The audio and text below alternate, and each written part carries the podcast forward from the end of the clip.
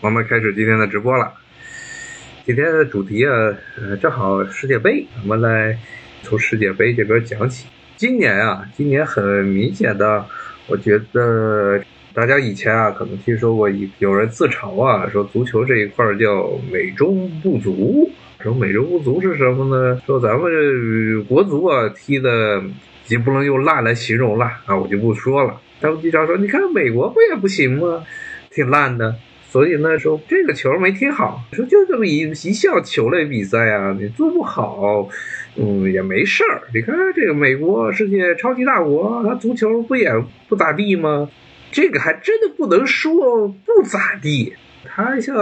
美国这几年的世界杯啊，基本上都能混进这个决赛圈。首先啊，混进决赛圈是肯定的。基本上从可能从九八年之后，经常能碰见他。然后呢？不仅如此呢，人家时不时的哎还能从小组赛中出现，像今年就是从小组赛中出现。当然，今年也有一些比较微妙的原因吧，因为他们那个小组，英格兰、美国、威尔士和这个伊朗分在了一块儿，然后伊朗这支球队今年在打摆子，没在认真踢球，所以一直状态不太对头。但无论如何，美国呢是比中国的表现要好的啊！人家不仅能够小组赛出线，而且呢每场经常能进点球，而且这支美国队啊，被荷兰得刷下来的这支美国队，当然他的水平确实是跟荷兰不是一个档次的啊。但他这支队伍有一点好处，就是很年轻，队长也有才二十四岁。绝大部分的主力队员啊，都是在英超踢的球，他们去英超也很好理解，呃，语言相通嘛。所以呢，他的总体的实力啊，总体的实力啊，那是中国队真的是比不了的，而且都是年轻球员。这几天一直在看他们的比赛嘛，因为美国这边现在转播世界杯的是福克斯，今年的转播权被福克斯拿下来了。所以就是福克斯啊，还有福克斯的体育台就一直在转这世界杯。既然是转世界杯，他们最关心的当然还是美国啊，美国队的比赛。所以经常会采访一些美国球员啊，这一手的美国球员看着都特别小，二十来岁，二十出头的样子，小年轻儿。队长普利斯特才二十四，他们采访的一个前锋，还有一个是边卫吧，都是二十二三的样子，都在英国踢球。至少啊，从这个角度来说啊，美国的不光是这个，他这个世界杯的战绩比中国好得多。他这些球员啊，至少他一直都有一些不错的球员。像我记得我小时候看球啊，最开始有印象的球呢是九四年世界杯那一届，正好是美国世界杯。记得美国世界杯上就老听见一个很怪的名字，多诺万，多诺万啊，他们美国队当时的这个队长。多诺万也是当时美国队啊，呃，能拿得出手的唯一一个能拿得出手的比较出名的球员，呃，在欧洲联赛中也踢过啊。多诺万是别说这个名字啊，我还专门查过，他在英国不多，但是在美国很多地方都看见叫多诺万啊。多诺万这个名字应该是苏格兰还是威尔士那边的一个姓他在英国看见的不多，但是在美国。因为这个移民，英国的本土的移民带到美国，把这个名字带到了美国，然后大量的很多的这些都叫多诺万。当年九四年的时候没什么印象，因为当时小啊小孩儿，所以呢对球队世界杯然后决赛圈这些球队谁比较强谁比较弱也不是特别了解，但是就记住了，其中印象最深的除了最后巴乔罗伯特巴乔。把这个点球给踢飞之外啊，想到最多的就是这个奇怪的名字多诺万。当然，美国队当年因为是东道主，所以没有参加预选赛，直接进了场。然后印象还有一个印象很深的就是最后世界杯决赛，当年世界杯决赛是在玫瑰碗。玫瑰碗这个名字听的就挺有趣的。后来。来了美国才知道啊，这玫瑰碗就在洛杉矶啊，都洛杉矶的这帕萨蒂娜那边儿啊。每年他们玫瑰碗本身还有一个玫瑰碗杯，就跟美式足球的最重要的杯超级碗一样，是他们的美国的这些学校学校的这些美式足球队他们比赛的一个很重要的一个杯。美国刚才说了半天，想说的就是啊，这个美国其实啊，它的战绩比中国要好，这是它的青年队，更别说它的青年队了，是比中国要好得多。中国这些年的可以说整个这个足球啊，也是我记得是九四年开始，也是九四年当年看这个世界杯的时候，中国开始搞了足球联赛，职业足球联赛甲 A，当年还不叫中超呢，甲 A、甲 A、甲 B 乙级、三级，学着这欧洲这些足球联赛搞的。但他搞了这么十几年、二十几年，最大的一个成就就是把整个青年队全都搞没了。现在这些所谓的这些职业球队啊、职业俱乐部的这些青年队，基本上是没办法看的。我记得我小时候九十年代的时候，当时中国的这个中青队，中国的这青年足球队啊，什么 U 十五吧、U 二十一啊，还有经常能在这个亚洲的，还是叫 U U 二十一亚洲杯吧，还是 U 二十一亚洲杯什么比赛的时候，至少能进淘汰赛，而且经常能拿到前三、前四名这样的成绩。所以也是后来这批人可能也是后来很大程度上帮助了中国队，后来零二年进了日韩世界杯决赛圈。但成了之后，基本上中青中国的青年足球队就没有什么能力了啊，越打越差，越打越差啊。最后呢，顺带着啊，是这个成年队也都不行，基本上已经到了亚洲，在亚洲范围内都属于垫底的水平。这就不说不说中国队了啊，接着说美国。但看到美国这些球员啊，至少从年轻的角度，还有他们的这个国际大赛履历，那要比中国的这些年轻的球员要好得多。大家要知道啊，这美国的足球，虽然美国的足球队啊，并不像很多人想象中的那样非常烂，啊，经常还是能进世界杯的决赛圈。但美国的足球确实不是啊，美国人最热衷的啊体育项目。刚才说了，美国人最热衷的体育项目啊，啊就是美式足球、棒球啊，基本上就这两个在争。有人说 NBA 呢，篮球呢，篮球打，但是这个篮球啊，对球员的体格的筛选啊，要比棒球还有橄榄球或者美式足球吧啊要严一些，要麻烦一些。其实啊，美式足球也是啊，对身体，尤其是体格对抗的时候啊，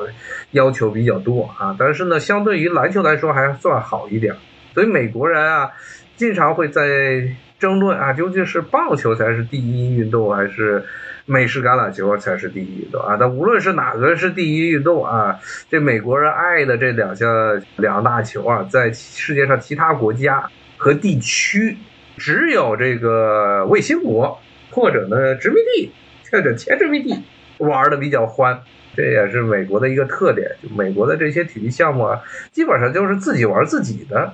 那比如说这个日本，日本的这个棒球啊，还有这个韩国棒球啊，包括东南某岛的棒球，都还比较好，都比较有名啊。日本经常以他们的球员呢去这个美国的职棒大联盟 MBL 啊来打这个球，是作为这么一个自豪、骄傲。顺带着啊，这几个国家呢也有不同程度的、不同的规模的这个美式足球的联赛、美式橄榄球的联赛。这个美式橄榄球啊，或者这个美式足球，美国人管他们的橄榄球叫足球，就叫 football。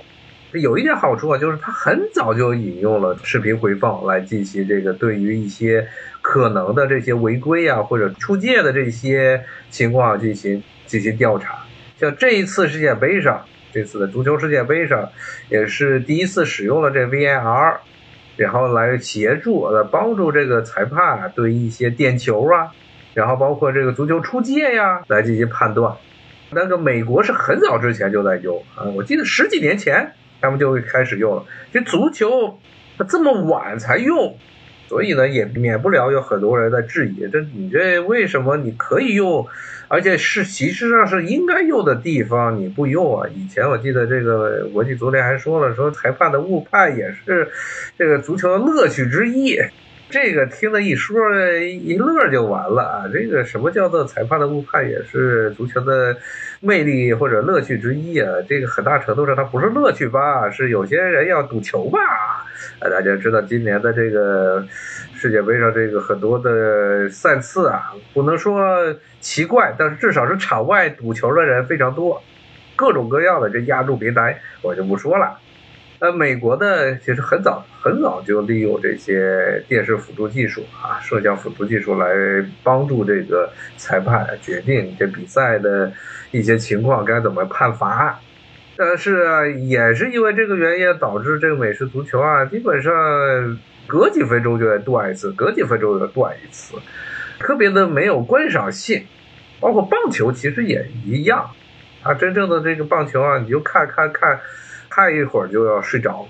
相对来说，还是篮球可能这个持续性啊也比较强长。但是篮球大家也知道，中间也会这个教练也会叫停啊，布置安排一些这战术打法。其实中间也有中断的。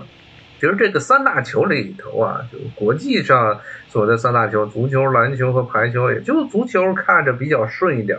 篮球和排球，我记得我小时候看排球的比赛的时候，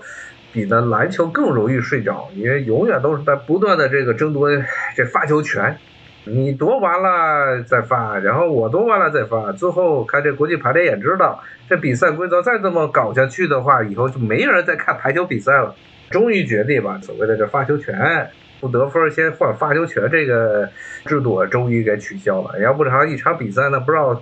要拖上几个小时，两三个小时都是完全有可能的，真的不好看。我们回到这个美式足球这一块儿，而美国的为什么美国人喜欢这些奇怪的东西？其实之前的节目中也大家稍微提到过一些啊，像美式橄榄球或者叫美式足球这个东西啊，这个东西确实是美国人自己发明的，它这套规则是美国人自己发明。早期橄榄球。包括英国人的也有那种橄榄球，就是不带的这各种乱七八糟的护具的橄榄球，这个是在很早之前就有，十八世纪、十九世纪初就出现了。然后呢，美国这边最早呢是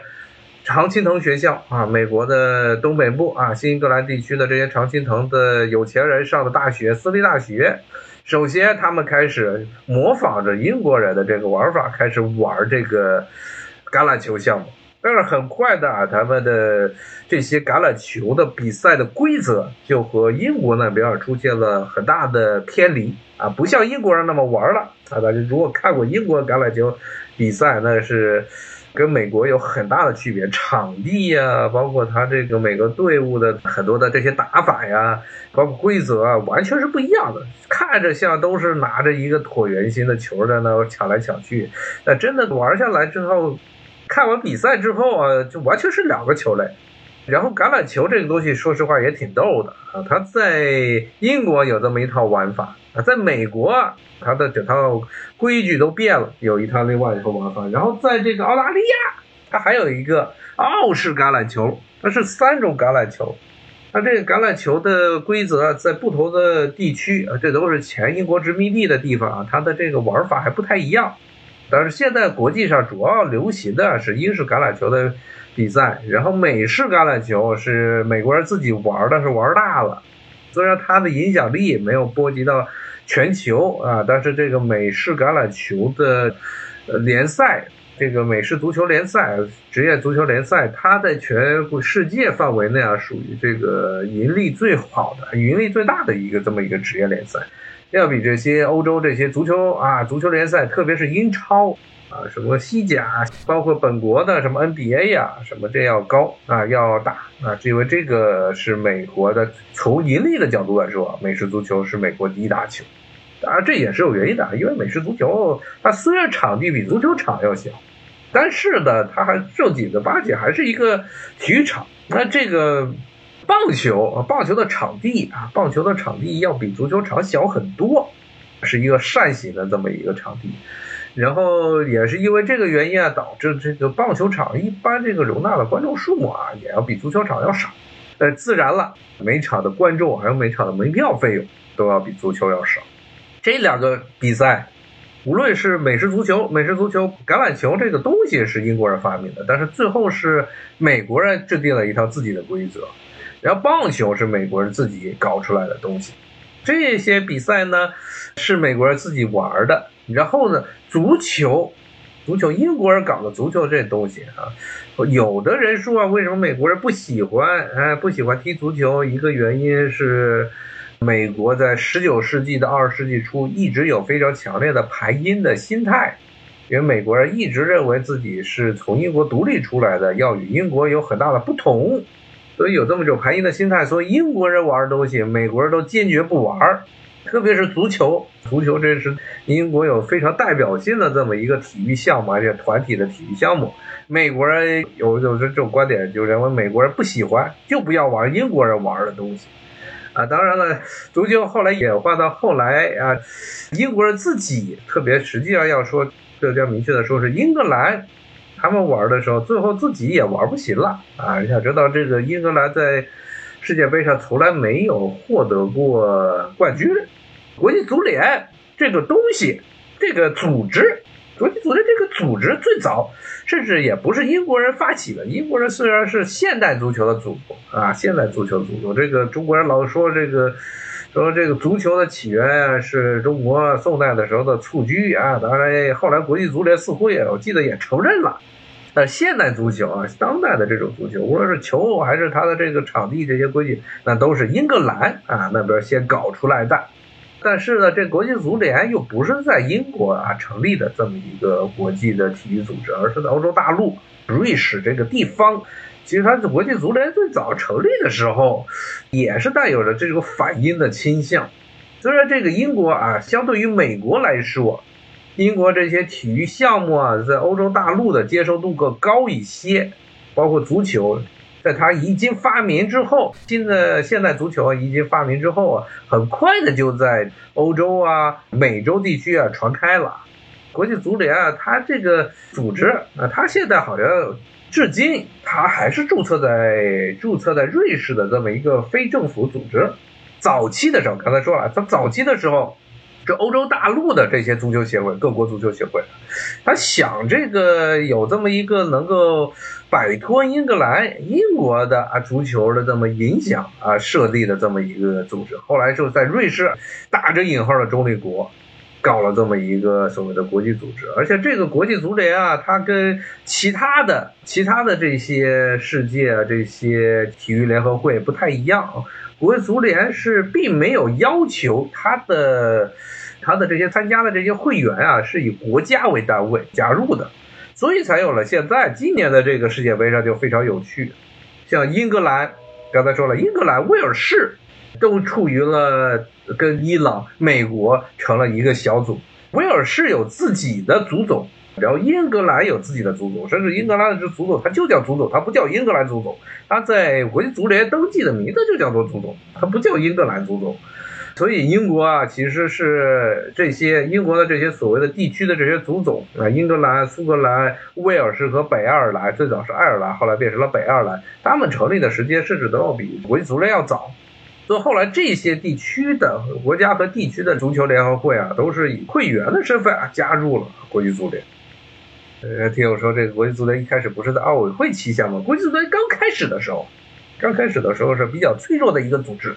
当时这人们还没有对于体育职业化这个东西还没有玩的太转，国际足联足球在这个国际奥委会下属的这各个大的这体育项目中也只不过是一个项目而已。所以早期的这个国际足联，它在体育的推广上确实是依靠着这个奥委会奥委会的这个影响来推广足球，但是后来慢慢的，特别是欧洲这些足球联赛做大了，然后呢。有这么几个国际足联，一开始实际上是这个欧洲的这些，首先是地区的地区的这些国家的联赛，职业联赛开始做起来了，什么意大利呀、德国呀，包括老的像这个英格兰呢，这些地方的职业联赛首先起来，然后之后呢，国际足联，他在几个啊非常有能耐和同时呢这身上也非常不干净的那么几个主席的带领下。最后的一路做大了之后，甚至呢，他的在很多的地方的影响力，甚至是超过了国际奥委会。特别在单项的这体育项目之中，我记得印象最深的还是回到之前我小时候看世界杯的时候，九四年世界杯时候，当时国际足联的主席还是阿维兰热，这个老头儿可以说是对于啊这国际足联的转型，可以说是至恭敬畏。在他的这个强势的带领下，把这个世界杯、足球世界杯办成了可以与这奥运会相提并论的啊这么一个国际体育赛事。特别是在我记得是在七十年代，七十年代之后，七十年代八十年代之后，它这个世界杯它的影响力开始在全球范围内啊迅速扩张。然后国际足联呢，同时呢，也是在阿维莱热的这个任命下，它已经不再是一个纯粹的所谓的单项的体育组织，而是开始搞这个 IP，像这个国际足联有自己的产业推广，有自己的品牌推广。然后前几年好像还拍了一部，自己还拍了一部这个电影就讲着阿维莱热，讲阿维莱热，讲这个人，这哥们儿，这老头儿啊，他怎么把这个国际足联带到了连这奥委会 都不敢随便的去影响了这么一个国际单项组织。当然了，阿维莱热他的这接班人，他这可以说是钦点的接班人布拉特同志任上啊，任上的时候。啊，因为贪污的事件被抓了，导致这个国际足联内部啊一通的这个出现了非常大的混乱啊。但其实这个东西也很好理解，这个国际足联它本来就不是一个真正的什么国家与国家之间早期的时候通过一系列的所谓的国际协议啊成立的这么一个国际组织，它纯粹的就是一个民间的。它不是一个国家与国家之间的组织，它是一个民间的这些，甚至这些很多地方，比如说英格兰足总这种足总，是要跟英国政府都没有关系，底下的这些足球联合会，他们自己搞的玩意，所以受外部的监管非常无力。其实包括奥委会也有这么一个大的问题，这些国际的组织、体育组织啊，内部的这些贪污腐败的事件。层出不穷的，包括国际奥委会，包括这一次国际足联，包括这次在卡塔尔举行比赛也是颇有微词啊。很多人认为是，包括很多的事实证据表明，实际上是卡塔尔花了很多的钱，不仅是用来做这个国家推广，而且呢，在这些评委方面也是花了很大的精力的，所以是一个大的公司，而且是。很大程度上是既不受公司法的约束，也不受这个外界的这法律的影响。唯一他接受的法律管辖就是瑞士啊，瑞士这个国家的法律，如果有触犯的话，可以去抓。所以每次看，其实上这个包括这布拉克他受贿啊，也是这个瑞士那边警方把这布拉克这哥们儿给逮起来了，弄上了一堆这个美洲官员被逮了，布拉特也不得不下台。确实是。大家很多人是这么认为啊，就布拉特他的这些很多的问题就在于国际足联，美国，美国要想通过这个办法来影响国际足联啊，因为国际足联在美国，特别是在这个美洲这边的搞这个制裁的时候，国际足联没有跟着美国跑，所以呢，这个要有一些办法让国际足联知道啊，你赚的钱再多。啊，你也不过是一个瑞士的这么一个小组织而已。那只要美国人一说话，那瑞士就得屁颠屁颠的把你们这个组织给搞一通。所以刚才才说啊，国际足联它的设置在这个打着引号的中立国，但是瑞士这个国家可以说基本上从拿破仑战争之后，拿破仑战争之后，瑞士正式确定永久中立国地位之后呢，它。名义上是中立国，但是经常干这种非中立国的事情。最经典的就是二战期间啊，他给纳粹，他帮纳粹去得成为了纳粹，与外界融资，包括搞各种各样的台面下的这交易的重要的这么一个舞台。说句实话，瑞士在很大程度上，它的地位啊，有点像东方之珠香港啊，有点那么一个意思。以前他所谓的这中立的角色，其实就是帮一些国家在台面上不太好干的事情，在瑞士这边经手，呃，他一直是干这个的。包括以前瑞士被认为是全世界这个有钱人最喜欢去存钱啊，说这个永远不会向外界透露这个用户信息的这么一套银行体系。后来当然了，瑞士这个国家啊，它明面上是中立国，但是也是。看谁强，他跟着谁跑。你当年纳粹强，他就跟着纳粹去跑。后来现在呢，这个美国真的要去动手，把这些瑞士银行中的各国的这些存款全部都给强行的要弄到美国去，瑞士也不得不从。整个是把瑞士这银行的这么多年的这些所谓的国际声誉全给毁了。全部都毁了。现在其实是各国呀，这些所谓的政要啊、有钱人呢，他们要去海外开这种海外账户，他不是去选什么瑞士，也不是是什么这些什么立案的避税区，很大部分的都是云集在了美国啊。美国从特别是零八年之后，美国政府的一个解决这本国的资本啊，从零八年之后，因为一系列这些印钱问题啊，包括这个投资问题啊，它解决很多这些融资问题的时候，它就是美国干的事情，就是把这些全球各国各地区的所谓的避税避税港全部都给搞掉，搞掉之后呢，必让这些心中有些小九九的这些有钱人，都让他们的钱全来美国。今天咱们就先讲到这儿，咱们下回还再继续再聊啊！谢谢大家收听，下回再见，拜拜。